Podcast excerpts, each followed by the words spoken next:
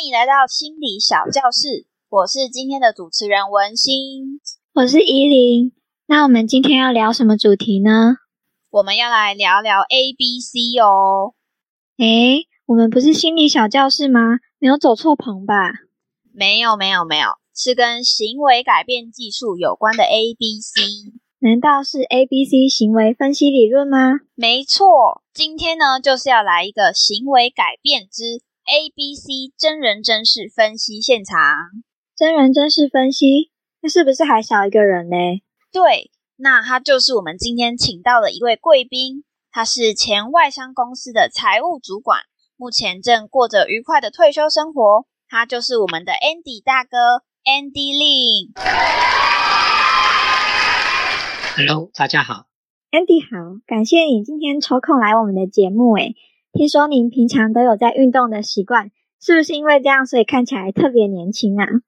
哦，谢谢谢谢，要请你们吃糖，真的超年轻的。我们今天就是想要请教一下 Andy，想听你分享关于你的运动习惯。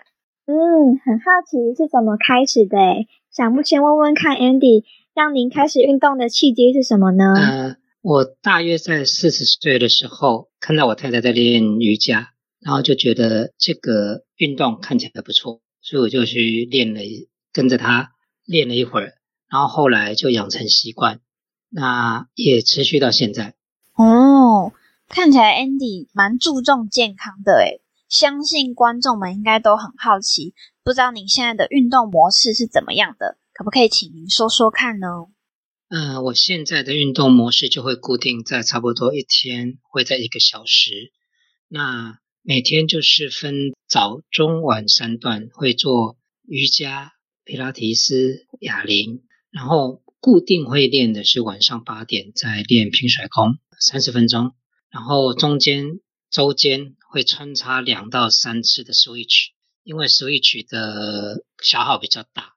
会有牵涉到有氧跟肌力，所以我并不会每天练。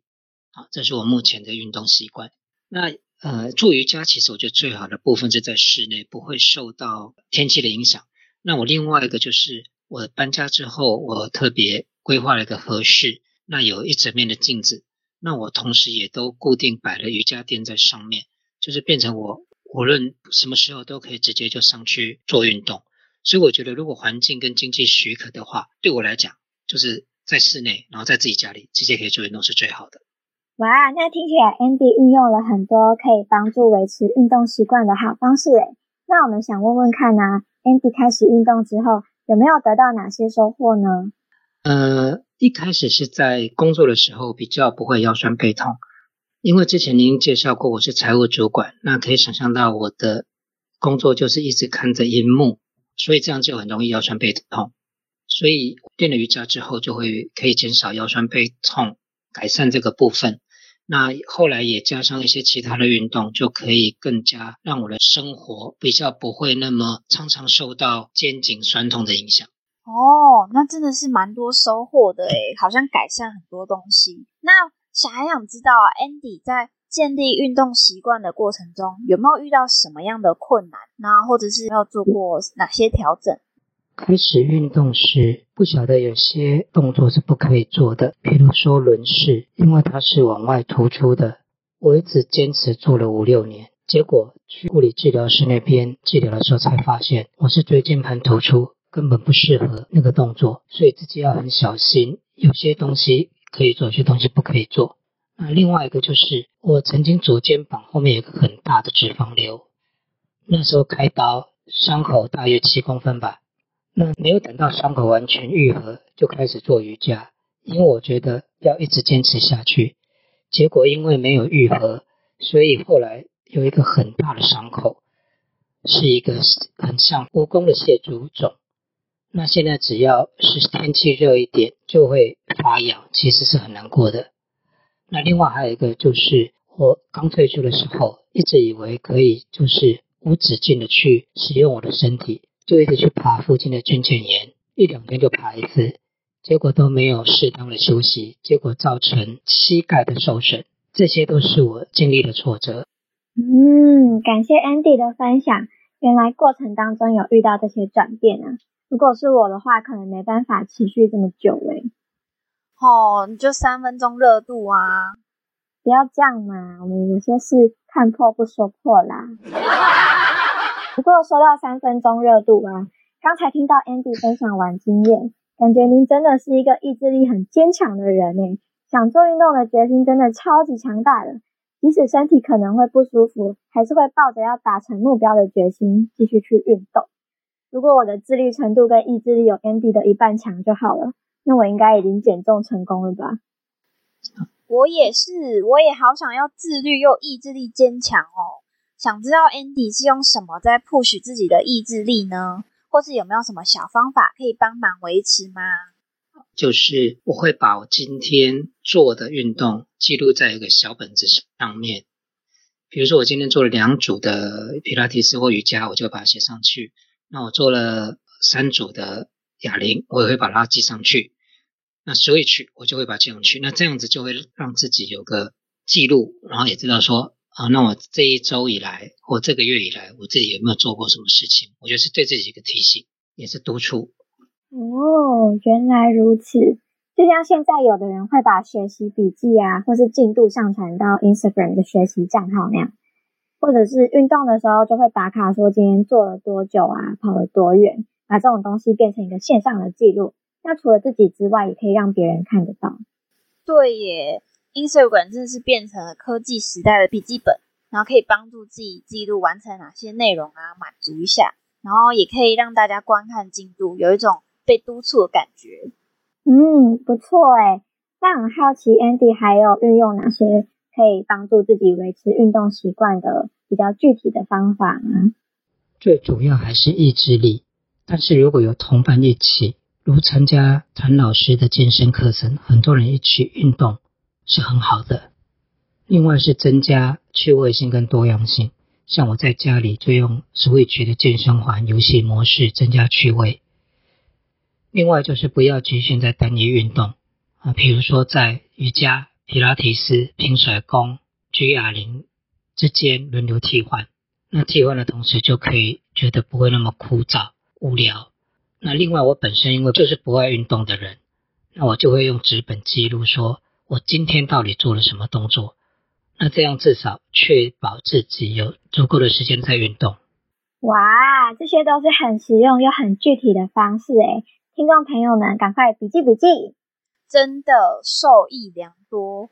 那接下来这段呢，也要进入我们分析的重头戏喽，大家别跑掉哎。那在听完前面 Andy 丰富的分享之后，我们心理小教室还有一项任务，就是要运用行为改变的 A B C 行为分析法来分析 Andy 的运动行为哦。有些内容可能会有点绕口，我们会尽量举例来形容给大家听。那首先呢，就先来说说我们一直提到的理论，在行为改变技术里面的 A B C 行为分析法。那 A B C 呢，分别代表了 A antecedent 前世，B behavior 行为，C consequence 结果。那 A 前世呢，指的就是事前透过创造特定的情境啊，来影响行为发生的可能性。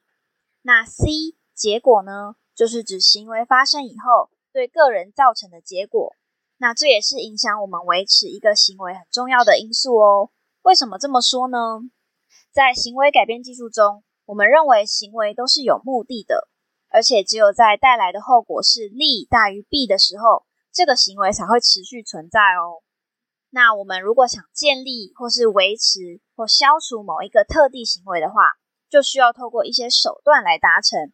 那 A B C 行为分析法就是可以帮助我们增加喜欢的行为，减少不喜欢的行为的一种方法哦。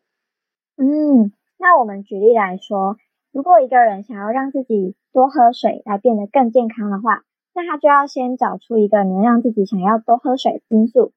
比如说，他发现口渴这个因素可以促进自己喝水，那他就可以安排一些情境，让自己有口渴的感觉。比如说，运动就会造成口渴。那他如果把运动安排进去的话，就可以达到多喝水的行为。那在这个例子当中呢，运动就是 A 前世的部分，那喝水呢就是 B 行为的部分。然后解除口渴变健康就是 C 结果哦。那行为改变技术的重点不外乎就是行为嘛。那像这次 Andy 分享的维持运动习惯，就是一种期望行为，那也就代表了希望自己建立的行为，希望自己更常做到的这种行为。嗯，那另一方面，如果想要移除或是减少的行为，我们就会称为不期望的行为，像是一些自己想要改掉的习惯等等的。所以，不管是想要增加或是减少某个行为，都可以透过 A、B、C 行为分析方法来帮助我们去做到行为改变哦。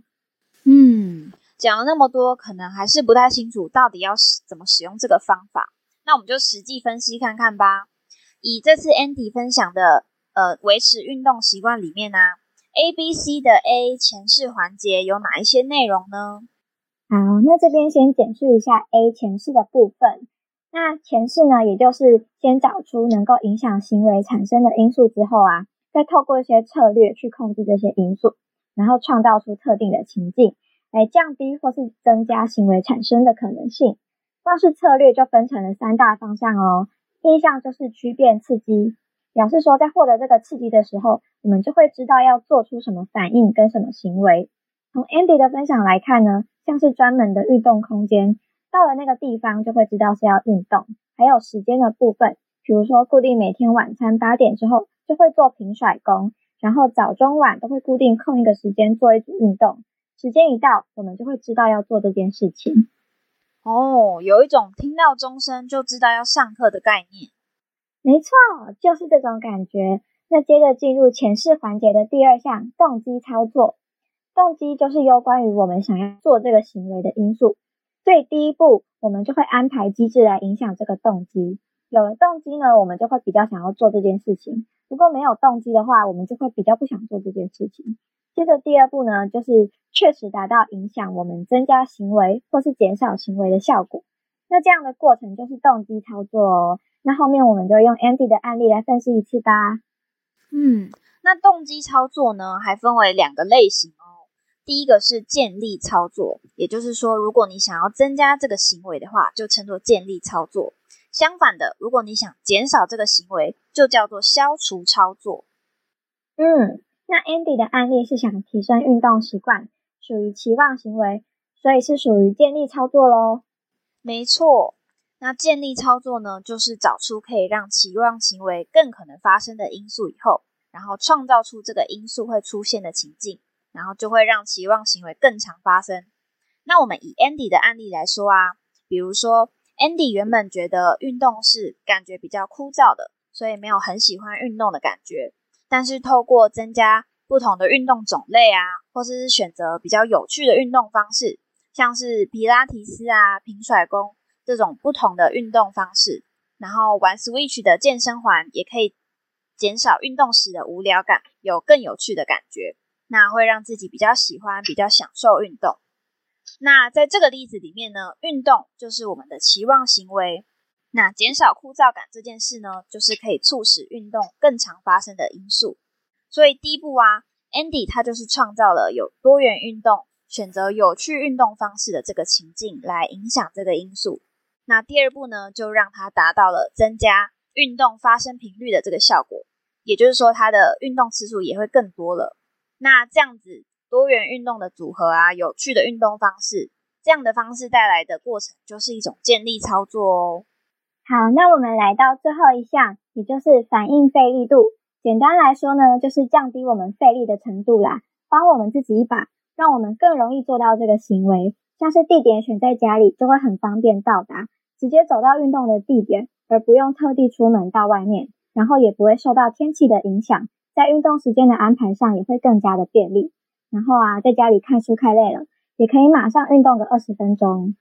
嗯，那刚刚我们说了这么多，都是代表 A 前世的部分哦。那接着就进入 B 行为的部分。那我们想请 Andy 说说看，在这次的案例里面呢，B 的行为是代表了哪些呢？呃，那我觉得 B 就是 behavior。那我现在的呃养成的行为就是养成固定运动的习惯。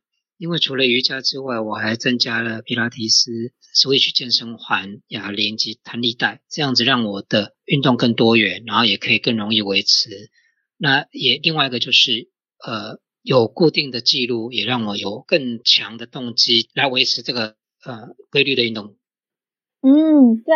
那维持这些运动呢，就是我们主要讨论的期望行为哦，也就是说，期望自己可以更常做到的行为。